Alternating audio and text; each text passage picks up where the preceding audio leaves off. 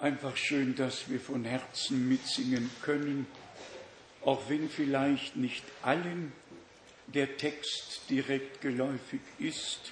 Wir sind ja international versammelt und die Chorusse sind auch manchmal unterschiedlich. Doch wir danken dem Herrn, dass wir ihm singen dürfen, ihm zur Ehre und zum Ausdruck bringen können, was wir wirklich empfinden. Und das tun wir so lange, bis wir dann gemeinsam dort oben das neue Lied singen werden, wie es ja in der Offenbarung schon angekündigt, ja eigentlich schon im Voraus gesungen wurde. Und wir werden es dann ja auch gemeinsam singen. Auch heute heißen wir alles sehr herzlich willkommen von nah und fern, von weit und breit, aus ganz Europa, aus Afrika, aus Südamerika. Geschwister Miskis sind auch hier. Ich möchte euch besonders herzlich willkommen heißen unser Bruder Papa Miskis, ein wertvoller Mensch Gottes. Es ist einfach so, dass alle, die beim ersten Mal Gottes Wort hören und es glauben, das ist die Erstlingsfrucht. Die brauchen keine Zeit mehr zu überlegen, zu denken. Nein, sie glauben.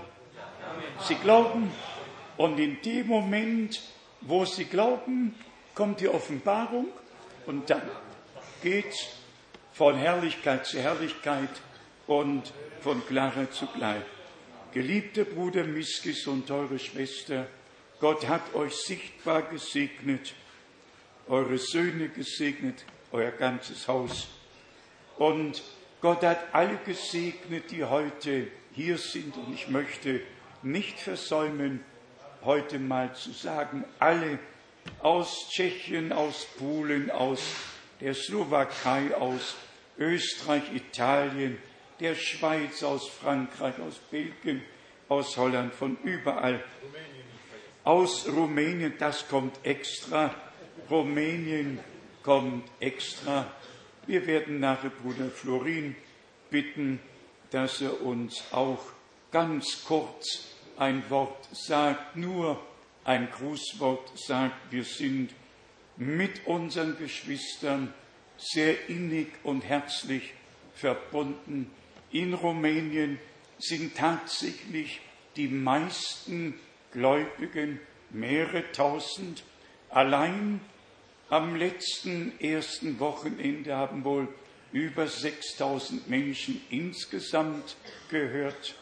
Wenn wir nach Rumänien kommen, sind wirklich Tausende hier und Tausende dort eingeteilt, wohl in 70 verschiedene Gemeinschaften im ganzen Lande verteilt.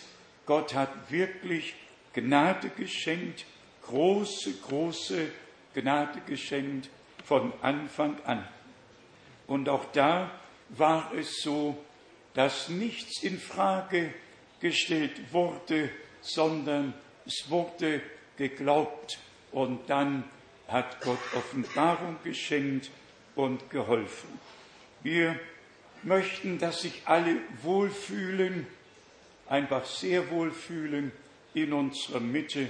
Ein Bruder aus Johannesburg rief an und sagte, Bruder Frank, wir haben gestern mitgehört und miterlebt und werden auch heute dabei sein. Es ist einfach schön und es werden immer, immer mehr die, die Übertragungen hören, sogar zu Hause die Übertragungen hören innerhalb der Familie. Eine wunderbare Einrichtung. Und Bruder Schmidt hat es ja schon zum Ausdruck gebracht. Demnächst kommt auch Russisch noch in die Übertragung hinein und wir hoffen, dass die Zahl zwölf dann irgendwann voll wird. Zwölf ist ja auch eine biblische Zahl und dass wir dann in all den Hauptsprachen der Welt und auch einigen anderen Sprachen den Leuten dienen können und ihnen Gottes Wort bringen. Vielleicht singen wir doch jetzt den Chorus und bitten dann Bruder Florin zu kommen, nur ein Grußwort abzugeben und dann werden wir in die Wortbetrachtung übergehen. Wer sagt von euch einen Chorus? Bitte? Komm aus der Höhe. Singen wir Komm aus der Höhe. Komm aus der Höhe. Komm,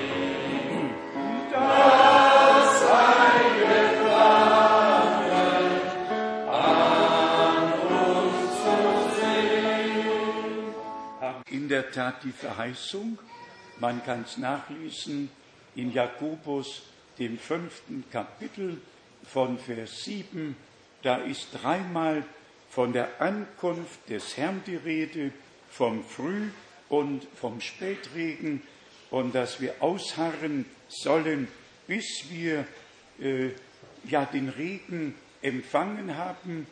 Der Frühregen kommt zur Aussaat, der Spätregen direkt vor der Ernte, damit das reife Korn richtig voll wird und die Sonne dann darauf scheint und die Qualität sehr gut wird.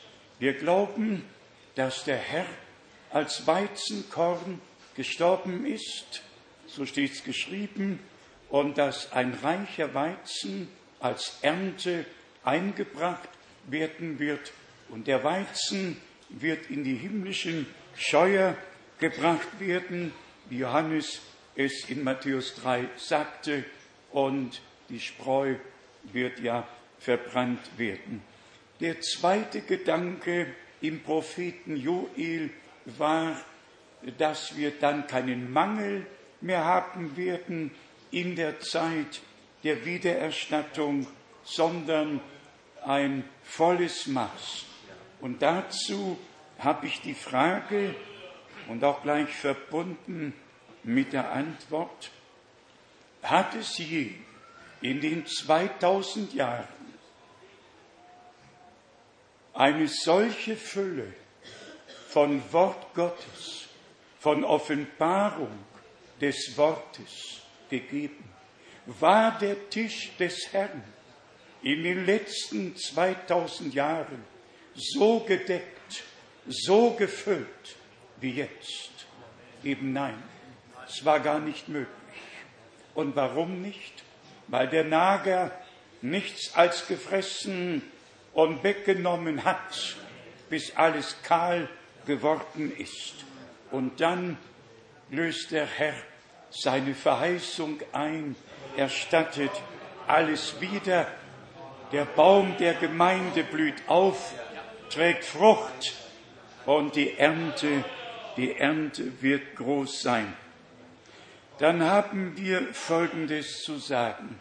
Bitte vergleicht das, was hier gelehrt wird, nicht mit dem, was in anderen Gemeinden gelehrt wird, sondern nur mit dem Worte Gottes. Es, es ist notwendig, es ist einfach notwendig, dass alles direkt mit der Schrift verglichen wird. Ein Beispiel. Vor kurzem kam ein Traktat in meine Hände, das in der Nähe der holländischen Grenze äh, veröffentlicht wurde. Und das ganze Traktat handelt davon, dass Jesus erst wiederkommen kann nach der großen Drangsals- und Trübsalzeit und alle, die lehren, dass er jetzt wiederkommt vor dieser Drangsalzeit, sind im Irrtum. Ja, im Irrtum ist dieser Mann und sonst gar nichts. Und im Irrtum ist er deswegen, weil er eine Bibelstelle verwendet, die mit der Wiederkunft Jesu Christi als Bräutigam für die Braut gar nichts zu tun hat. Berufen hat er sich auf Lukas 21, Lukas 21 von Vers 25, dann Lukas 21 von Vers 25, dann werden Zeichen an Sonne, Mond und Sternen in Erscheinung treten. Und auf der Erde wird Verzweiflung der Völker in ratloser Angst beim Brausen des Meeres und seines Wogenschwalls herrschen, in die Menschen den Geist aufgeben, vor Furcht in bange Erwartung der Dinge, die über den Erdkreis kommen werden, denn die Kräfte des Himmels werden in Erschütterung geraten und hierauf, und hierauf wird man den Menschensohn in einer Wolke kommen sehen mit großer Kraft und Herrlichkeit. Ja, das ist ein ganz anderes Kommen als das Kommen des Bräutigams, um die Braut heimzuholen. Wer es noch genauer wissen möchte, muss Matthäus 24 von Vers 29 nachlesen, um zu wissen, wohin dieses Kommen, von dem die Heilige Schrift hier spricht, wohin es von der Schrift her gehört und eingeordnet werden muss. Und deshalb, Brüder und Schwestern, wenn hier die Lehre in den Vordergrund gerückt wird. Und wenn dabei gesagt wird, dass man auf eine Bibelstelle keine Lehre gründen kann, das Beispiel führe ich euch jetzt vor Augen. In Lukas 21 wird nur gesagt, dass Zeichen an Sonne, Mond und Sternen in Erscheinung treten werden. In Matthäus 24 wird uns gesagt, ich lese von Vers 29, sogleich aber nach jener Drangsalzzeit wird die Sonne ihren Schein verlieren und der Mond, ja die Sonne, äh, sich verfinstern und der Mond seinen Schein verlieren. Die Sterne werden vom Himmel fallen, die Kräfte des Himmels in Erschütterung geraten und dann werdet ihr das Zeichen des Menschensohnes sehen. Ja, vergleicht es bitte, vergleicht jetzt wenigstens das Wort aus Lukas. Hier steht direkt geschrieben, wird die Sonne sich verfinstern und der Mond seinen Schein verlieren. Und wer es noch genauer wissen möchte, muss Jesaja 13, Vers 10 lesen. Und wer es noch genauer wissen möchte, muss in Offenbarung nachlesen. Offenbarung im sechsten Kapitel. Offenbarung, sechstes Kapitel von Vers 12. Weiter sah ich das Lamm das sechste Siegel öffnen, da entstand ein gewaltiges Erdbeben und die Sonne wurde schwarz wie ein herenes Sackkleid und der Mond wurde wie Blut. Es hat gar keinen Sinn, nur eine Bibelstelle zu nehmen und eine Lehre darauf zu gründen, noch nicht einmal die Bibelstellen, die in den anderen Evangelien stehen, zu Rate zu ziehen, nur eine Bibelstelle zu nehmen und darauf aufzubauen. Deshalb wird an dieser Stätte Gottes Wort mit Wahrhaftigkeit gelehrt. Wir haben keine eigene Lehre, die wir vertreten müssen. Stimmt's, Bruder Graf? Wir haben nicht eine Lehre, die wir vertreten müssten, sondern die gesamte Lehre der Heiligen Schrift. Und das ist das Geschenk unseres Gottes in unserer Zeit.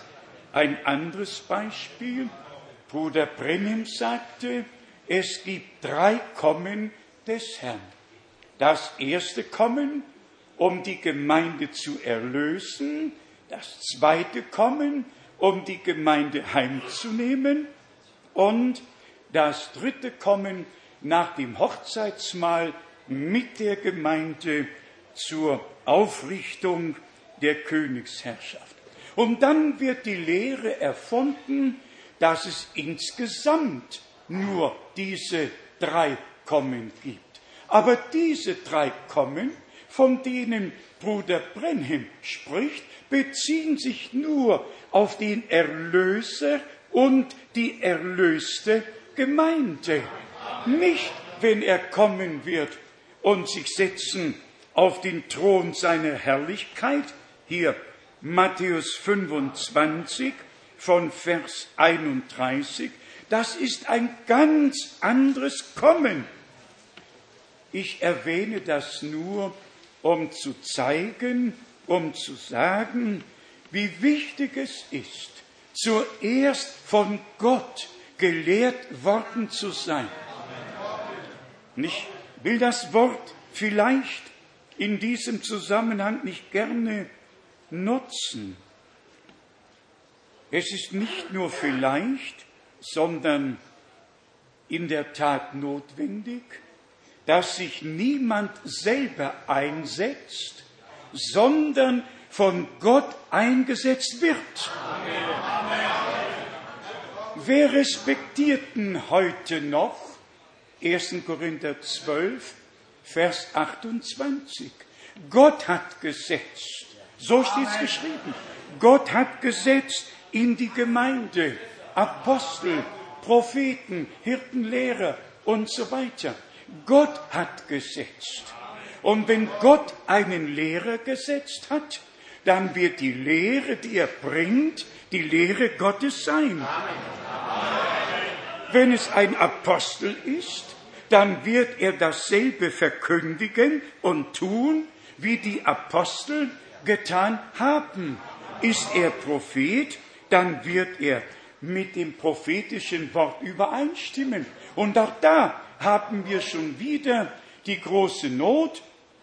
Die meisten Gemeinschaften nehmen Hebräer 1, Vers 1. Gott hat vielfältig und auf mancherlei Weise zu den Vätern geredet durch die Propheten. Am Ende der Tage hat er zu uns in seinem Sohne geredet. Und dann sind sie mit allem fertig und sagen, die Apostel waren, die Propheten waren, Christus ist gekommen, also ist das erledigt. Aber man muss dann in das Neue Testament übergehen und sehen, dass Gott Propheten im Alten Testament hatte, um die Heilsgeschichte und den Erlöser anzukündigen. Und dann geschah ja die Erfüllung in dem Erlöser. Wenn aber sogar unser Herr hier im Matthäusevangelium im 23. Kapitel, wo er siebenmal den Schriftgelehrten wirklich eine Lektion mit auf den Weg gibt. Und zuvor sagt er auf in Matthäus 23, Vers 2, auf den Lehrstuhl Moses haben sich die Schriftgelehrten und die Pharisäer gesetzt. Hier ist der große Unterschied. Man kann sich auf den Lehrstuhl Mose, auf den Lehrstuhl Christi, auf den Lehrstuhl Bruder Prenims, man kann sich setzen. Aber die Frage ist, ist man von Gott gesetzt worden, eine Aufgabe im Reiche Gottes wahrzunehmen? Und deshalb hat uns Herr auch hier in Matthäus 23 in Vers 34 gesagt, Matthäus 23, Vers 34, deshalb seht, ich sende euch Propheten und Schriftgelehrte und Weise. Von diesen werdet ihr die einen töten und kreuzigen, die anderen in euren Synagogen geißeln und von Stadt zu Stadt verfolgen. Der Herr hatte doch den Seinen den Auftrag gegeben, von Stadt zu Stadt zu gehen. Nehmen Sie euch in einer Stadt nicht auf, so geht in die andere, schüttelt den Staub ab. Und dann muss Paulus berichten in der Apostelgeschichte, besonders in Kapitel 24, dass die Gläubigen als Pest bezeichnet worden sind. Sie haben nirgends hineingepasst. Hier in Apostelgeschichte, Kapitel 24, hat ja dieser äh, Statthalter, der Felix, der ja einen Rechtsanwalt mit zu der Verhandlung genommen hatte, so steht es hier in Apostelgeschichte 24, Vers 1, fünf Tage später kam dann der Hohepriester Ananias mit einigen Ältesten und einem Rechtsanwalt. Der gehört dann dazu. Und einem Rechtsanwalt, einem gewissen Tertullus, ja, wie er heißt, spielt ja keine Rolle mehr, aber Paulus war der Angeklagte. Schriftgelehrte brachten den Rechtsanwalt mit und jetzt ging's los. Ja, und dann sagt der Felix in Vers 5, wir haben nämlich diesen Mann als eine Pest und als einen Unruhestifter unter allen Juden im ganzen römischen Reich und als den Hauptführer der Sekte der Nazarener ermittelt. Ja, direkte Fachsprache eines Rechtsanwaltes ermittelt. Den richtigen Mann ermittelt. Ja, und was war es? Die Blinden haben die Blinden weitergeführt, haben nicht erkannt, was Gott zu ihrer Zeit tat, sind an der Erfüllung der biblischen Prophetie vorbeigegangen und haben denjenigen und diejenigen, die das Wort der Stunde glaubten, und Anteil an dem hatten, was Gott getan hat, als Unruhestifter und Pest bezeichnet. Brüder und Schwestern, wird es uns noch lange gut gehen? Werden wir nicht in die gleichen Fußtapfen treten müssen? Wird nicht die Tür zugehen? Und darauf wollen wir heute gar nicht näher eingehen. Doch lesen wir in Apostelgeschichte 24 von Vers 13, die Verteidigungsrede. Sie sind überhaupt nicht imstande, die Beweise für ihre jetzigen Anklagen gegen mich zu erbringen. Und dann kommt, dann kommt das Schöne. Doch freilich bekenne ich dir offen, dass ich nach der Glaubensrichtung, die Sie als Sekte bezeichnen, dem Gott unserer Väter in der Weise diene, dass ich allem, was im Gesetz und was in den Propheten geschrieben steht, Glauben schenke. Amen. Ja, das ist doch ein herrliches Zeugnis. Dass ich allem, das bekenne ich dir, Felix, die Rechtsanwalt, euch Schriftgelehrten, das bekenne ich vor Gott dem Herrn in aller Freimut, dass ich allem, was Gott durch die Propheten geredet hat, von Herzen glaube. Was wäre deine Antwort bei der Verteidigung? Das ist deine und meine Antwort. Und dann steht ja weiter, man könnte lesen und lesen. Brüder und Schwestern, werte Freunde, uns ist tatsächlich das göttliche Mandat übertragen worden, am Ende der Gnadenzeit den ganzen Heilsratschluss Gottes ausgewogen als Zusammenfassung dem Volke Gottes darzureichen, den Tisch des Herrn wirklich zu decken, so dass alle von dem verborgenen Manna essen können, das der Herr uns aus Gnaden bereitet hat.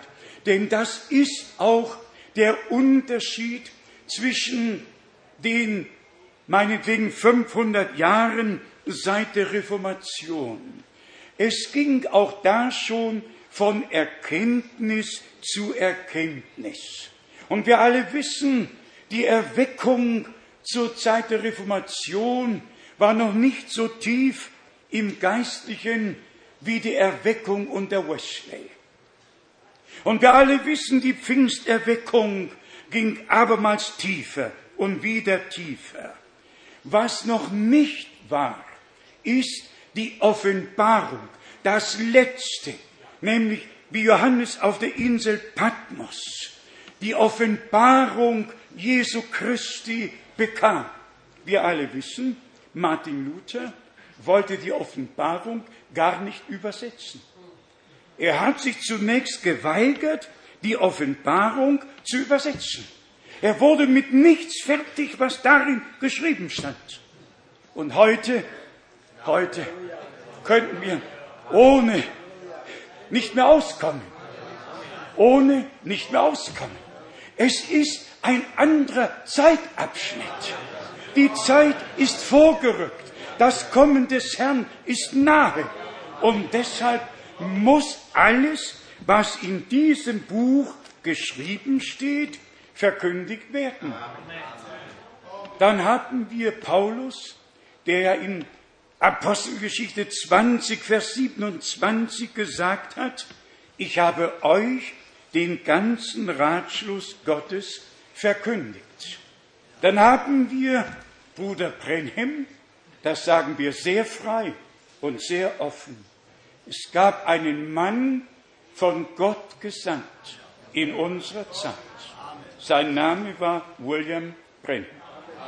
Das werden wir nicht leugnen, denn wir sind dazu bestimmt, an dem teilzuhaben, was Gott für diese Zeit verheißen hat und was er gegenwärtig tut.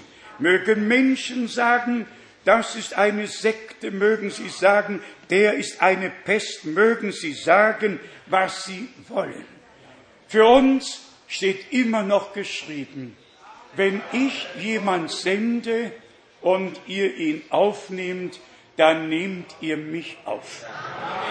Noch hat Gott das Sagen in seiner Gemeinde. Und wenn er die Verheißung gegeben hat, einen Propheten zu senden nach dem Format Elias, wer war Elia? Er hat die Entscheidung im Volke Gottes herbeigerufen. Er trat vor das Volk auf den Berge Karmel. Er hat keinen ausgelassen, nicht Aschera-Priester, nicht Baals-Priester, 400 hier, 450 da. Und Der Prophet war auf dem Berge Karmel und sagt, heute fällt die Entscheidung, wer der wahre Gott ist. Und sie fiel. Das Feuer fiel, die Entscheidung fiel und das Herz des Volkes Gottes ward dem Herrn wieder zugewandt. Und so soll es ja sein. Er wird das Herz der Kinder, nicht den Kopf, nicht die Intelligenz, nicht die Überlegung. Er wird das Herz der Kinder den Vätern wieder zuwenden, damit, wie unser Bruder vorhin schon sagte, die letzte Predigt so ist, wie die erste war, in völliger Übereinstimmung des Wortes Gottes.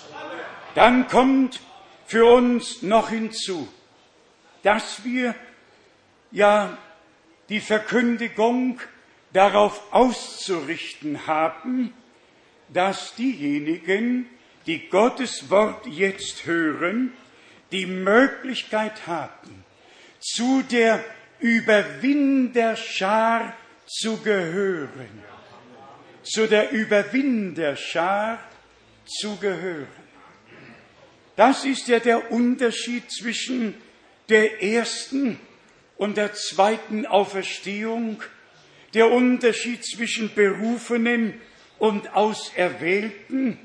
Die einen sind dazu bestimmt und vor Grundlegung der Welt erwählt.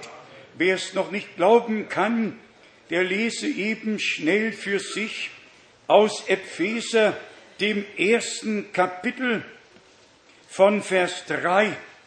Es ist einfach wichtig, Brüder und Schwestern, dass wir uns nicht mehr Zeit nehmen zum Überlegen, ob wir denn uns bequemen werden zu glauben, sondern dass wir Ehrfurcht vor Gott haben. Und nur wenn wir Gottes Wort mit Ehrfurcht lesen und hören, wird Gott durch sein Wort mit uns reden können. Es gibt Menschen, zu denen kann Gott gar nicht reden, weil sie ihre eigenen Gedanken haben, während sie Gottes Wort lesen. Und das darf nicht sein. Gott hat uns seine Gedanken in seinem Worte geoffenbart. Und deshalb hier in Epheser 1 von Vers 3, gepriesen sei der Gott und Vater unseres Herrn Jesus Christus, der uns mit jedem Segen geistlicher Art in der Himmelswelt in Christus gesegnet hat. Und jetzt kommt der Vers. Denn in ihm hat er uns ja schon vor Grundlegung der Welt dazu erwählt, dass wir heilig und unsträflich vor seinem Angesicht dastehen sollten und hat uns in Liebe durch Jesus Christus zu Söhnen, die ihm angehören sollten, vorherbestimmt, nach dem Wohlgefallen seines Willens. Jetzt hätte ich gern ein lautes Amen von allen gehört. Danke. Ein lautes Amen. Eine innere Zustimmung. So wie der Sohn Gottes vor Grundlegung der Welt dazu bestimmt war, die Erlösungstat am Kreuz auf Golgatha zu vollbringen, weil Gott wusste, ehe er den Menschen und die Welt geschaffen hat, dass der Mensch fallbar ist und der Erlösung bedarf. Gott plant doch nicht in der Zwischenzeit. Gott hat vor Grundlegung der Welt geplant. Und Brüder und Schwestern, wenn ihr heute das so glauben könnt, dann kann ich euch sagen, aufgrund der Autorität des Wortes Gottes, ihr seid vor Grundlegung der Welt von Gott erwählt worden. Ihr seid vor Grundlegung der Welt dazu berufen worden, vorherbestimmt worden, um dem Bilde des Sohnes Gottes gleich zu werden.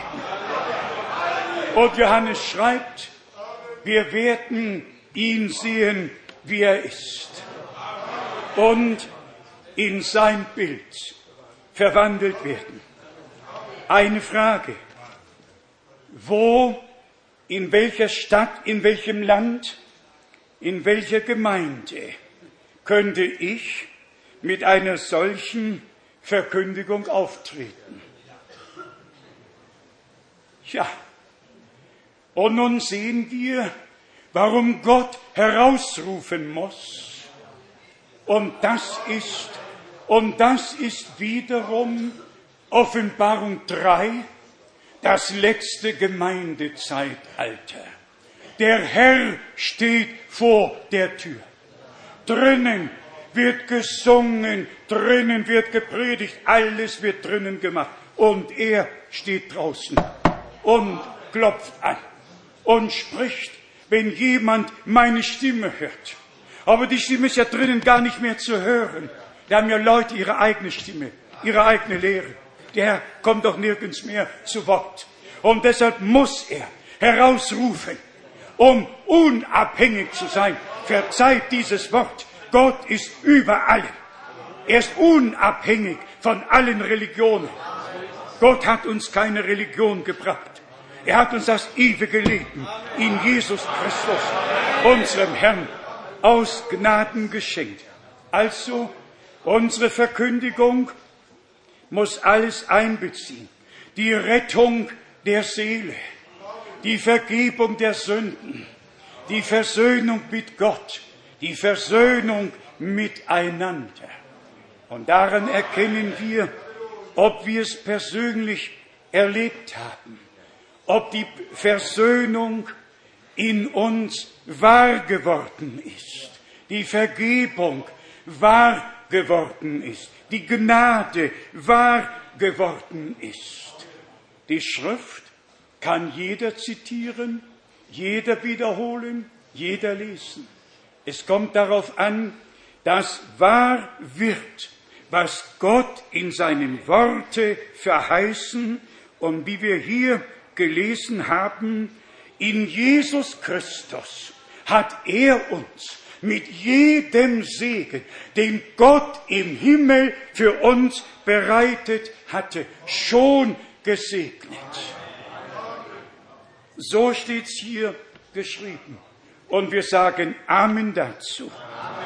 Und verbinden dieses Amen mit der Bitte, geliebter Herr, lass offenbar werden, was du in deinem Worte gesagt hast. Und er wird es offenbar machen. Vor der Wiederkunft Jesu Christi wird es geschehen. Wenn es nur einen kurzen Augenblick oder eine kurze Zeitspanne dauern würde, aber Gott wacht über seinem Wort und er verspätet sich nicht. Irgendjemand hat in mein Büro auf den Schreibtisch einen Spruch gelegt. Da steht in allen vier Strophen am Ende geschrieben, dass Gott nie einen Fehler macht. Dann wird wieder einiges aufgeführt, dass Gott nie einen Fehler macht. Er kommt nie zu spät. Er sieht alles, er kennt alles, er weiß alles, auch in deinem Leben. Vielleicht sind heute einige hier, auf die zutreffen würde, wenn über ungelöste Fragen mein Herz verzweiflungsvoll erbebt, an Gottes Liebe nie verzagen, weil sich, ja man könnte weiterlesen, Gott hat für uns gesorgt. Ich bin ein sehr schlechter Leser und wenn die Brille noch Not bereitet. Aber worum geht es? Es geht darum, dass wir jetzt einige Bibelstellen lesen und sie innerlich im Glauben aufnehmen, ja, äh, dazu sagen mit innerer Zustimmung, Offenbarung 21 von Vers 7. Offenbarung 21, hauptsächlich Vers 7. Wer da überwindet, soll dieses alles ererben.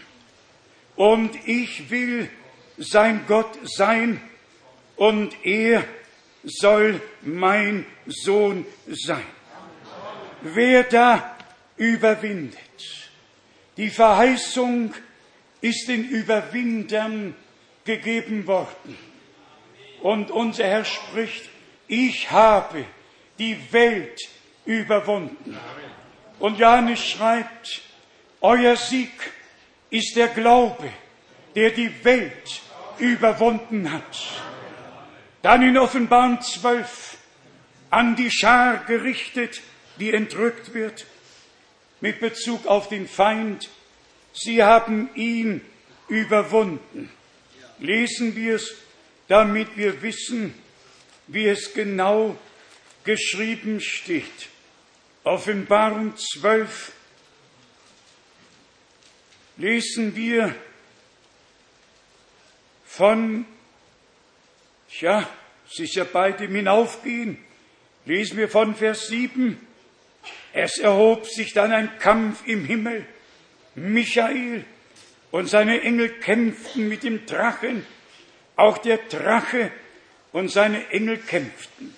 Bitte haltet im Gedächtnis, was in den Versen vorher schreibt, dass der männliche Sohn zu Gott und zu seinem Thron entrückt wird, der herausgeboren wird aus der Gemeinde. Die da ist das Weib so dargestellt in der Heiligen Schrift. Und dann Vers 8. Doch gewannen sie den Sieg nicht und ihres Bleibens ward nicht länger im Himmel. So wurde denn der Drache, die alte Schlange, die da Teufel und Satan heißt, der Verführer des ganzen Erdkreises, auf die Erde hinabgestürzt und seine Engel wurden mit ihm hinabgestürzt. Und jetzt kommt das Schöne. Dann hörte ich eine laute Stimme im Himmel rufen, jetzt ist das Heil, die Macht und die Königsherrschaft an unseren Gott gekommen und die Herrschergewalt an seinen Gesalbten, denn hinabgestürzt ist der Ankläger unserer Brüder, der sie vor unserem Gott verklagt hat, bei Tag und bei Nacht. Und dann diese, diese, die er angeklagt hat, diese haben überwunden. Vers 11.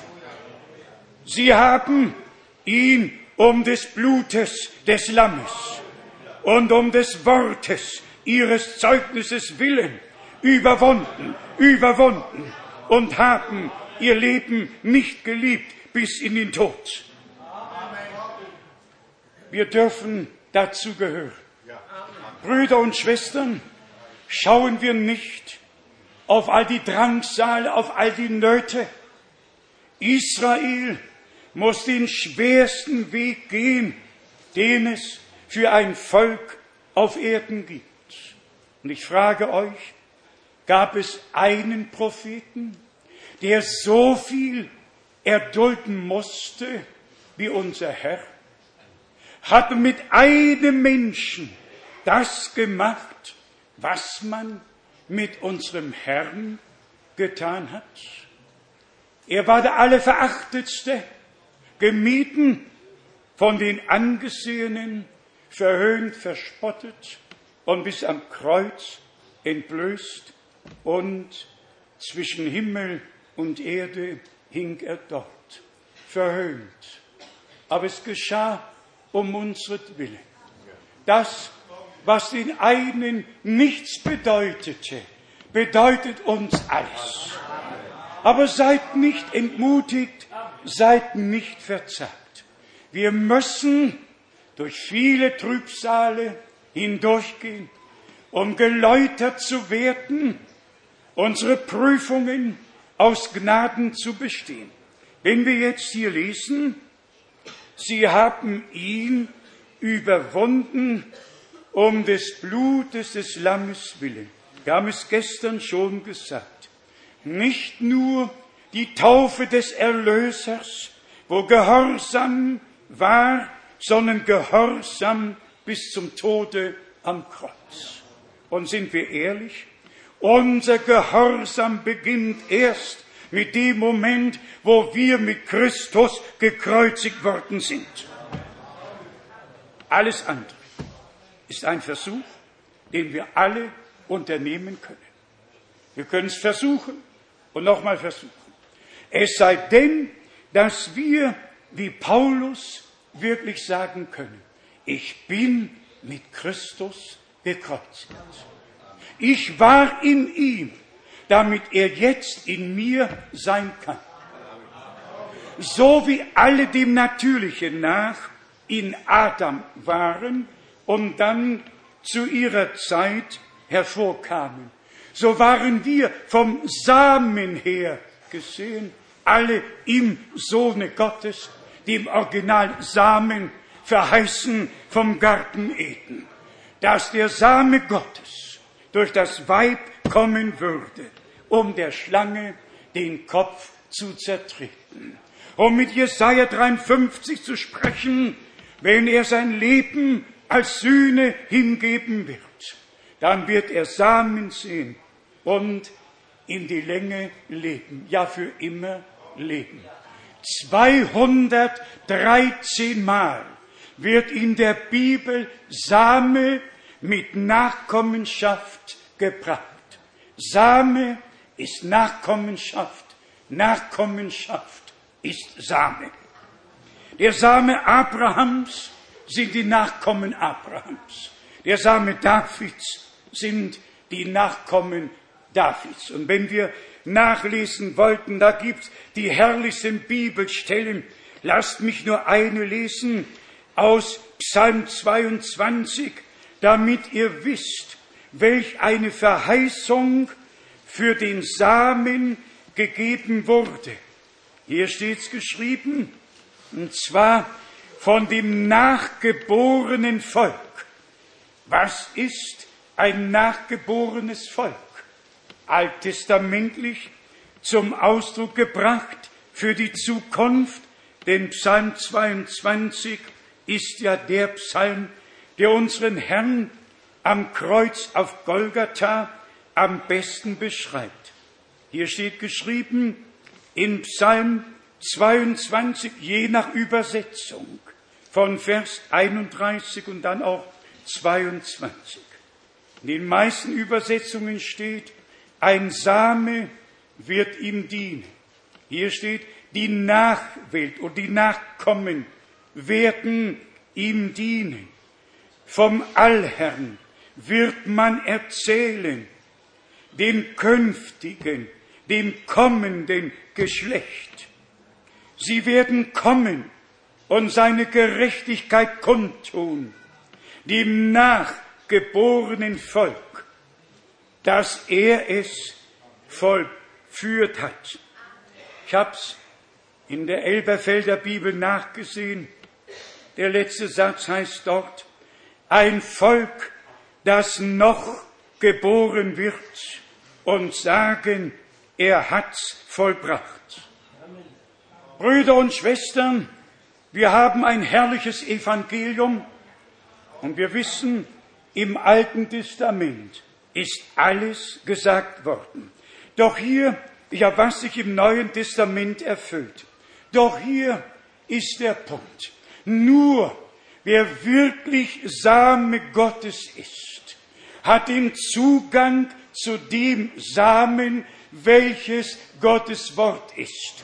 Denn so steht es geschrieben, der Same ist das Wort Gottes. Da steht nicht nur einmal geschrieben, das steht immer und immer wieder geschrieben. Meine Augen fallen jetzt auf Lukas 8, Vers 11. Lukas 8, Vers 11. Denn dies ist die Bedeutung des Gleichnisses. Der Same ist das Wort Gottes. Kommen wir zurück zu dem aufgegangenen Samen, zu denen, die als Nachkommen hervorgekommen sind. Das Sterben unseres Herrn und Erlösers hat sich gelohnt. Er hat viele Söhne zur Herrlichkeit geführt und sie kommen zu ihrer Zeit hervor. Ich lese es euch eben aus dem Hebräerbrief, dass auch für alle, die mit den Worten der Schrift noch nicht so vertraut sind, dass sie einfach wissen, so steht's geschrieben. Hebräer, zweites Kapitel, Vers 9 und 10. Wohl aber sehen wir den, der für eine kurze Zeit unter die Engel erniedrigt gewesen ist, nämlich Jesus, um seines Todes Leidens willen, dann mit Herrlichkeit und Ehre gekrönt. Er sollte ja durch Gottes Gnade für jeden den Tod schmecken. Jetzt kommt Vers 10. Denn es geziemte ihm, um deswillen alles ist und durch den alles ist, nachdem er viele Söhne zur Herrlichkeit geführt hatte, den Urheber ihrer Rettung durch Leiden hindurch zur Vollendung zu bringen. Und das noch gewaltigere oder dazugehörende steht in Vers 11. Denn beide, sowohl der Heiligende als auch die, welche geheiligt werden, stammen doch alle von dem gleichen Vater her. Halleluja. Preis und Ehre, Ruhm und Anbetung sei unserem Gott. Stammen alle von dem gleichen Vater her. Und deshalb können wir beten, unser Vater, der du bist im Himmel. Er ist über alle Vater, die Kinder geworden sind. Und Brüder und Schwestern, wir sind nun Gottes Kinder. Und es wird bald offenbar werden, was wir sein werden. Wir hören Gottes Wort nicht vergeblich.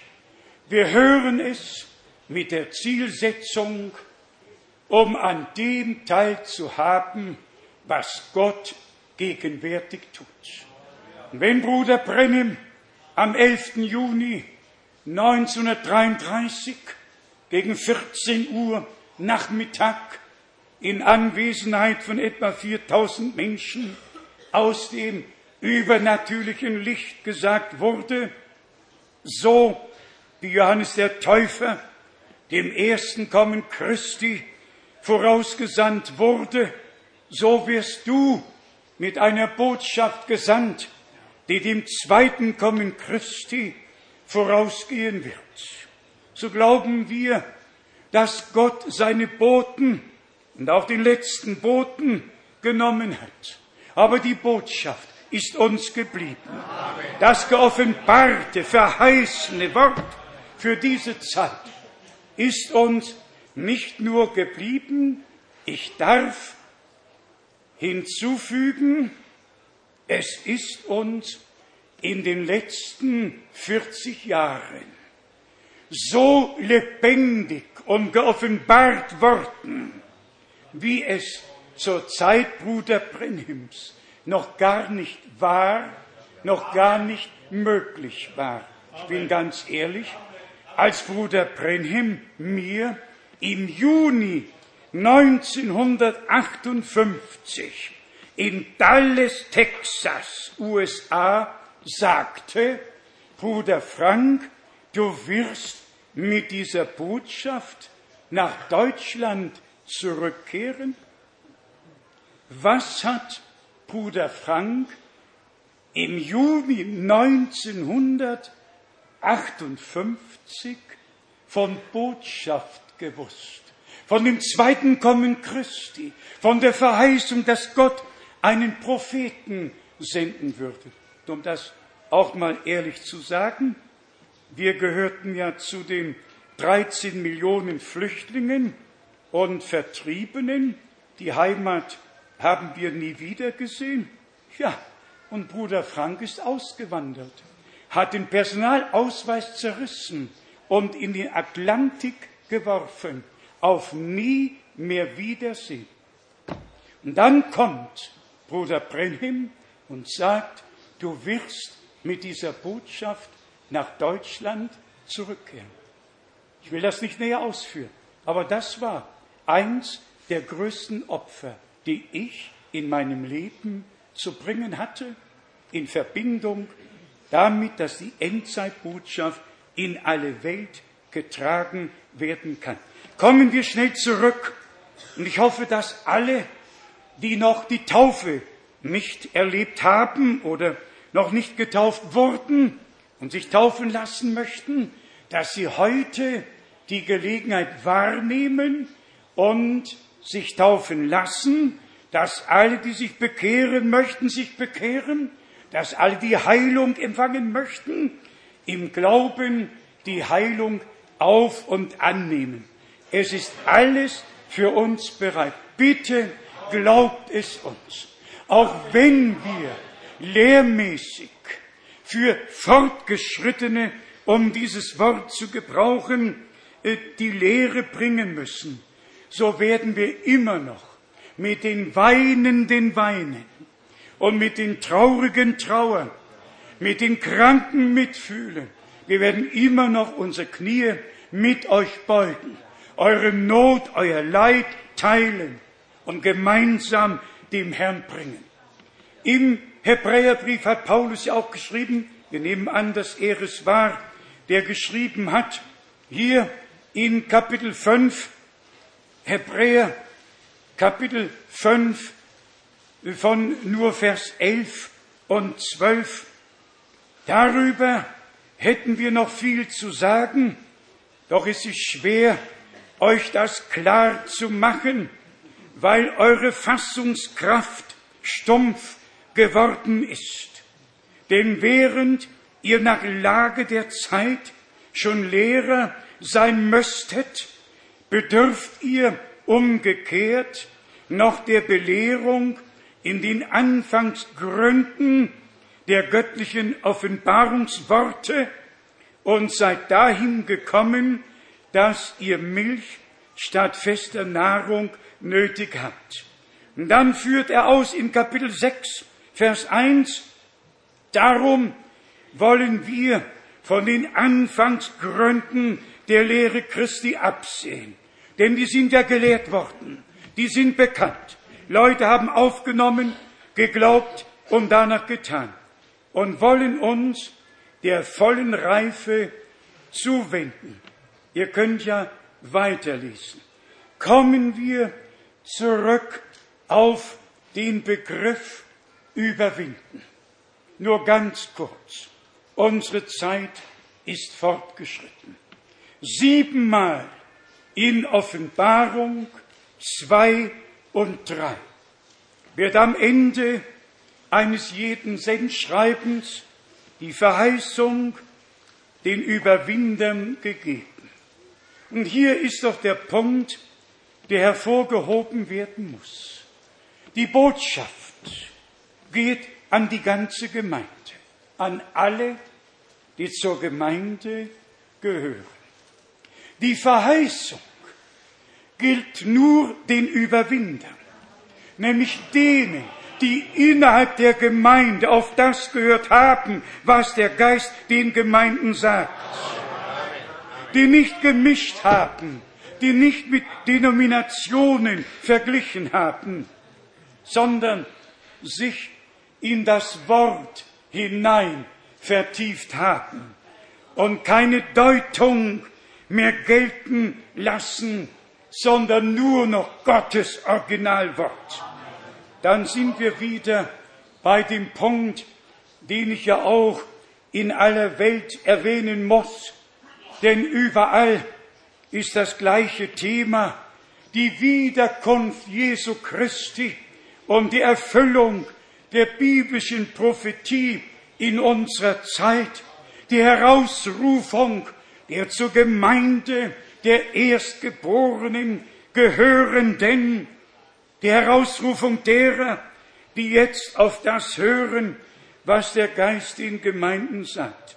Und wenn ich dann immer wieder sagen muss, dass es mich nicht interessiert, was Kirchenväter gesagt, was Konzile beschlossen haben, was habe ich damit zu tun, was hat die Brautgemeinde Jesu Christi mit Dingen zu tun, die im Laufe der Kirchengeschichte eingeführt und das Dogmen erklärt wurden. Die Lehre ist hier, das Muster ist hier, das Wort Gottes, das in Ewigkeit bleibt, ist hier. Alle Deutungen werden vergehen. Mir wär's recht, je eher, je lieber, dass Menschen von dem weggerissen werden, was Menschen zu sagen haben, und dann das gebunden werden, um frei zu werden, was Gott in seinem Worte gesagt hat. Hier nur noch die Aufmerksamkeit darauf. Zuerst wird das Gemeindezeitalter beschrieben. Und nachdem es beschrieben wurde und dem Volke vorgetragen, haben sie die Möglichkeit zu glauben oder weiterzumachen wie bisher. Und deshalb steht jedes Mal, zum Beispiel hier, um nur den einen Punkt hervorzuheben, hier steht in Offenbarung 2, Vers 6 geschrieben, doch du hassest, äh, doch das hast du, dass du die Werke der Nikolaiten hassest, die auch mir verhasst sind. Zuerst beschreibt Gott die Not, den Notstand in der Gemeinde, die Verführung, das, was nicht mit ihm und seinem Wort übereinstimmt. Apostel, die sich als Lügner erwiesen haben, gar keine Apostel waren, sondern die Leute irregeführt haben, in die Lehre der Nikolaiten hineingerutscht sind und dann wird das Wort an die gerichtet, die erkannt haben, dass Gott jetzt direkt spricht und dass eine Absonderung geschehen muss. Die einen glauben diesen falschen Aposteln, die Lehre der Nikolaiten, was immer noch, und die anderen lösen sich davon und bekommen dadurch die Möglichkeit, sie zu überwinden, im Wort zu bleiben. Und das ist immer wieder, das ist immer wieder der Höhepunkt in allen Sendschreiben. Es muss vielleicht gesagt werden, auch das genügt nicht, dass wir die sieben Sendschreiben, wie sie auch Bruder Brenhim gepredigt hat, lesen oder hören. Wir müssen aus dem Gelesenen, aus dem Gehörten die Stimme Gottes zu uns reden hören. Es muss ein direktes Reden Gottes durch sein Wort zu uns sein. Und erst dann kann in Erfüllung gehen, was jetzt hier geschrieben steht in Vers 7, Apostelgeschichte, ich meine Offenbarung 2, wer ein Ohr hat, der höre, was der Geist den Gemeinden sagt.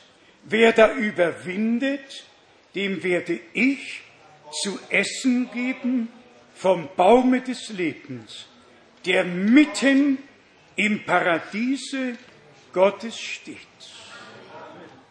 Wir müssen schließen, die Zeit ist um.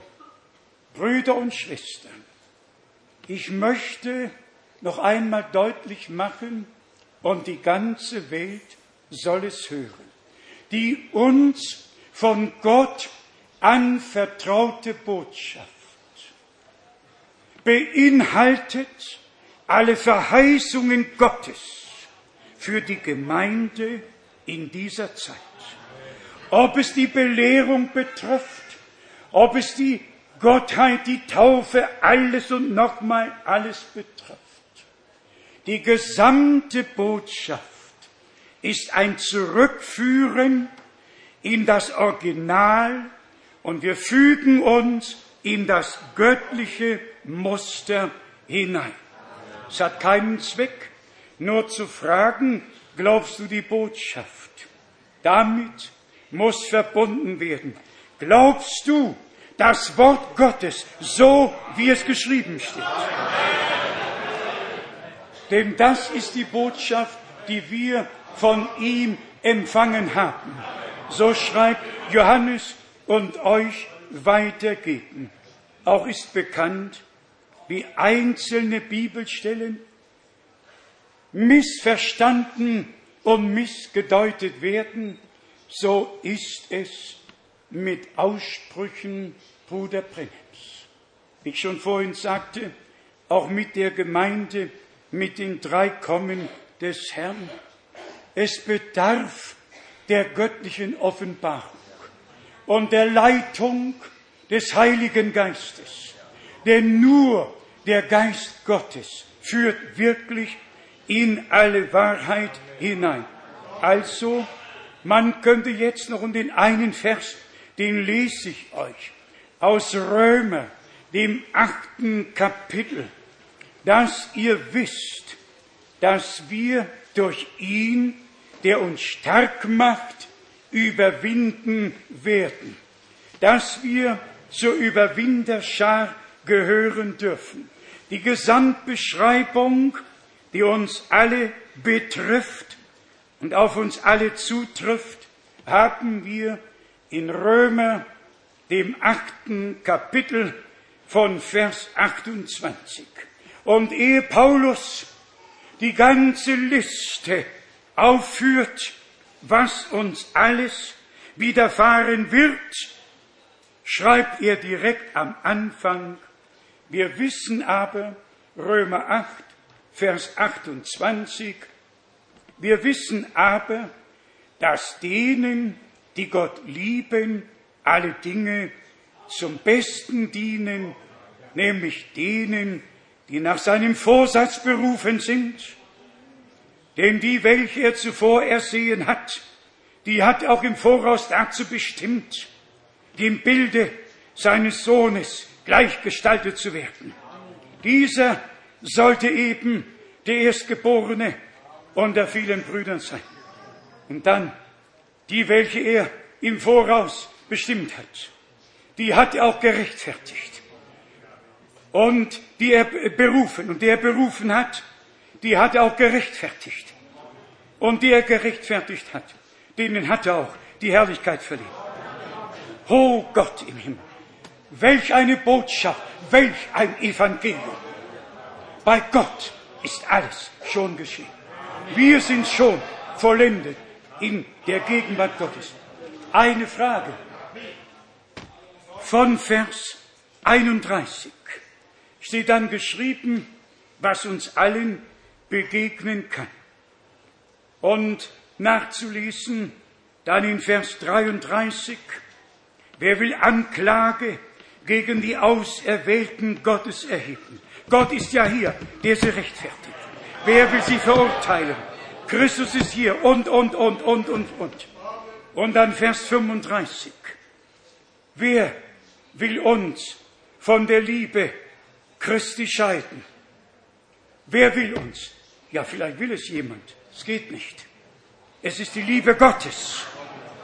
Und die Liebe ist das Band der göttlichen Vollkommenheit, das nie zerrissen werden kann.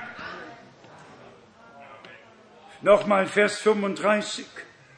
Wer will uns von der Liebe Christi scheiden? Etwa Trübsal oder Bedrängnis, Verfolgung oder Hunger oder Mangel an Kleidung, Gefahr oder gar Henkelbein? Weil, ja und dann, um deinetwillen werden wir den ganzen Tag gemordet und sind geachtet wie Schlachtschafe. Und dann, in dem alle siegen wir oder überwinden wir weit durch den, der uns geliebt hat, durch den, der uns geliebt hat. Sie haben den Feind überwunden durch das Blut des Lammes und durch das Wort ihres Zeugnisses willen.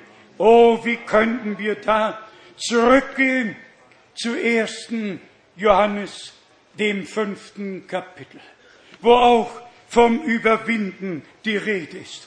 Alle, die aus Gott geboren sind, überwinden. So steht's geschrieben. Ich lese es euch noch vor. Vertraut dem Herrn. Ihr gehört zu der Überwinderschar. Nehmt es im Glauben auf, nehmt es im Glauben an. Und es gehört euch. 1. Johannes, fünftes Kapitel, erster Vers nochmal und dann Vers 4 und Vers 5. Jeder, der da glaubt, dass Jesus der Gott Gesalbte ist, der ist aus Gott erzeugt, aus Gott geboren. Auch das werde ich noch einmal darlegen müssen. In beiden Sprachen, im Hebräischen und im Griechischen, gibt es nur ein Wort für Zeugen und geboren werden. Nur ein Wort in beiden Sprachen. Deshalb tun sich die Übersetzer schwer. Wo sollen sie schreiben gezeugt? Wo sollen sie schreiben geboren? Nur der Zusammenhang kann es bringen. Aber jetzt noch Vers 5. Wer anders aber ist es, der die Welt überwindet, außerdem, der glaubt, dass Jesus der Sohn Gottes ist. Und jetzt nochmal zurück zu Vers 4. Denn alles, was aus Gott erzeugt oder geboren ist, überwindet die Welt. Und dies ist die Siegesmacht, deine und meine Siegesmacht. Der Glaube, den Gott uns gegeben hat, der Glaube, der uns zur Offenbarung geworden ist. Und dies ist die Siegesmacht, welche die Welt überwunden hat. Unser Glaube. Und unser Glaube ist das Geschenk Gottes. Unser Herr spricht, wer an mich glaubt, wie die Schrift sagt, von des Leibe werden Ströme lebendigen Wassers fließen. Und wie wir gestern Abend sagten, wir folgen unserem Herrn im Glaubensgehorsam, nicht nur bis zur Taufe, wir folgen ihm bis zum Verklärungsberge, um da zu hören, denn nur da war es, nur da war es, wo unser Herr die Verheißung gegeben hat. Wahrlich, ich sage euch, Elia kommt zuerst und wird alles in den rechten Stand bringen. Wer nicht mit dem Herrn auf den Verklärungsberg mitkommt, wer die übernatürliche Herrlichkeit Gottes nicht persönlich erlebt, nicht hört, was da gesagt wurde, der kann's nicht glauben. Und hören werden es nur die, die vor Grundlegung der Welt von Gott bestimmt wurden. Wer waren die Jünger? Wer waren die drei, die mit dem Herrn auf den Verklärungsberg gewürdigt waren, hinaufzusteigen. Die drei, die um den Herrn waren. Ich wiederhole es. Nur wenn wir mit dem Herrn den ganzen Glaubens- und Gehorsamsweg gehen, bis auf zum Berg der Verklärung, dass wir ihn so sehen, wie Johannes ihn auf der Insel Patmos gesehen hat. Im verklärten, verherrlichten Zustand, so wie ihn die drei auf dem Verklärungsberge sahen, so sah ihn Johannes in Offenbarung 1 mitten unter den sieben goldenen Leuchtern wandeln.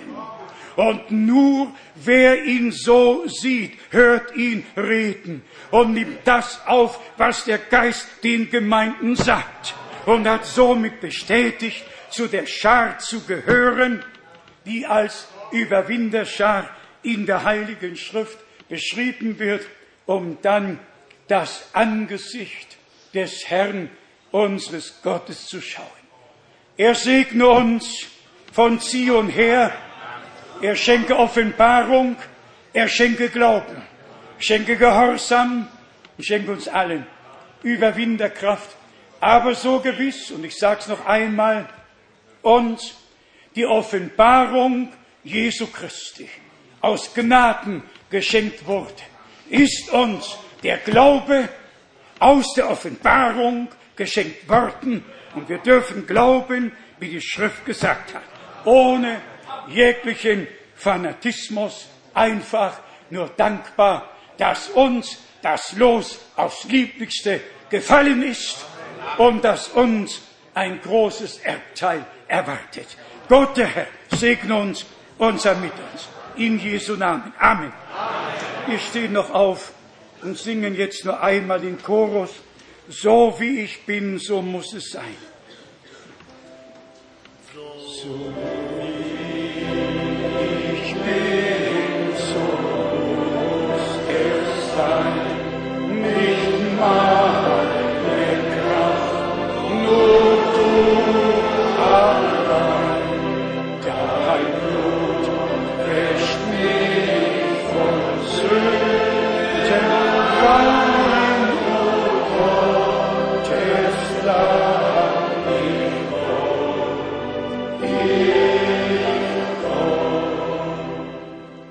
neigen die Häupter, verharren im stillen Gebet. Ich möchte bei dieser Gelegenheit auch die Mahnung geben, dass alle Väter und Mütter auf ihre Kinder acht geben, dass keine Zerstreuung auch auf dem Gelände stattfindet, dass wir einfach wissen, wir sind in der Gegenwart Gottes, wir hören Gottes Wort, dass wir alle Gespräche, die nebensächlich sind, doch lassen und die Worte bewegen, die wir gehört haben, dass sie nicht leer zurückkommen, während wir nun die Häupter geneigt halten. Lasst mich fragen, ob einige da sind, für die wir beten können, die ihr Leben dem Herrn weihen möchten. Haben wir einige? Gott segne, Gott segne, Gott segne überall, gehen Hände hoch. Sind einige Gebetsanliegen auch in unserer Mitte, was immer es sein mag. Wir haben es ja in Römer 8 gelesen. Es kann Verschiedenes kommen. Verfolgung, Anklage, Prüfungen jeder Art. Bitte bewahrt es in eurem Herzen. Denen, die Gott lieben, dienen alle Dinge zum Besten. Denkt an die Krönung am Ende, dass wir durch den, der uns geliebt hat, mehr als Überwinder sind. Sein ist der Sieg, sein ist die Kraft, sein ist die Herrlichkeit und alles, was sein ist, gehört uns. Wir sind mit jedem Segen geistlicher Art in Christus Jesus von Gott gesegnet worden. Jetzt die Frage, wer möchte getauft werden? Hebt kurz die Hände. Haben wir einige, die getauft werden möchten? Eins, zwei, drei, vier. Ja, ich sehe im Moment vier Personen. Nach dieser Andacht wird dann die Taufe stattfinden und nachher, wenn Bruder Ross den Abschluss macht, rufen wir die Täuflinge nach vorne. Jetzt werden wir für alle beten, die krank sind, die Vergebung, die Heilung haben möchten. Und noch die Frage, wer hat den Wunsch, alles von Gott wirklich geoffenbart zu bekommen? Dass der Verstand sich nicht mehr anstrengen muss, sondern dass es uns einfach zufließt, dass wir die Verbindung zu Gott, die Verbindung zu Gott so haben, dass uns Offenbarung aus Gnaden zuströmt. Bei jedem Wort, das wir hören, dass keine eigene Deutung sich mehr einschleicht, sondern eine kristallklare Verkündigung, eine reine Braut hervorbringt. Eine Wortbraut, die das Wesen des Bräutigams trägt und zubereitet wird auf den glorreichen Tag des Kommens des Bräutigams. Lasst uns beten. Himmlischer Vater, wir haben dein Wort gehört und wir sind auf Offenbarungsboten gestellt worden. Du hast uns ins Allerheiligste hineingenommen und wir sind an dieser Stätte und weltweit in deinem Namen versammelt, um deine Worte zu hören, um sie zu glauben und geoffenbart zu bekommen. Geliebter Herr, wir rühmen die Kraft deines Blutes, deines Wortes und deines Geistes und danken dir für die gnädige Heimsuchung deiner, deiner Barmherzigkeit. Geliebter Herr, nimm uns höher auf die Berge in Gemeinschaft nur mit dir. O oh Gott, nimm uns auf den Verklärungsberg, dass wir die Verheißungen richtig hören, glauben und verstehen. Geliebter Herr, du hast mit uns geredet, du hast dich uns geoffenbart. Wir danken dir, dass du die Verlorenen gerettet, die Kranken geheilt und die Gebundenen frei gemacht hast. Gelobt und gepriesen seist du, Herr unser Gott, denn du allein bist würdig, die Ehre, den Lobpreis, die Anbetung dazu gebracht zu bekommen, jetzt und in alle Ewigkeit. Geliebter Herr, du ewig treuer Gott, danke dir, dass du mich gewürdigt hast, dein Wort deiner Gemeinde weiterzugeben. Ich danke dir, himmlischer Bräutigam, Jesus Christus, dass du in unserer Mitte das Wort an die Braut richtest. Ich danke dir für die Herausrufung, für Offenbarung. Ich danke dir. Segne alle, segne alle in allen Völkern, Sprachen und Nationen. Halleluja. Halleluja. Lasst uns jetzt noch gemeinsam einstimmen und Gott dem Herrn danken. Halleluja. Mit lauter Stimme wollen wir jetzt gemeinsam Gott dem Herrn danken. Himmlischer Vater, Bruder Russ, komm, danke dem Herrn. Danke dem Herrn. Halleluja. Halleluja. Wir danken dir von ganzem Herzen Mein Gott. für dein mächtiges Wort, Mein Gott. für die Botschaft auch heute Morgen, Mein Herr. Du hast geredet durch dein Wort, durch deinen guten Heiligen Geist, Herr. Stärke alle, Herr. Lenke alle Herzen, Herr. Wir danken Oh. dir, Herr, dass wir mit allem zu Oh dir Gott. kommen dürfen Und dir alles sagen, Herr. Mein Wir nehmen die Ehre, den Lobpreis und die Anbetung aus der Tiefe unserer Herzen, Herr. Besonders die, die die Hände erhoben haben, ja, Herr. Ja. Und um Gebet bitten, Oh Herr. Wollest du segnen Oh aus dem. Reichtum deiner Gnade. Halleluja. Halleluja. Halleluja. Halleluja. Du bist würdig, du bist würdig. Du bist würdig.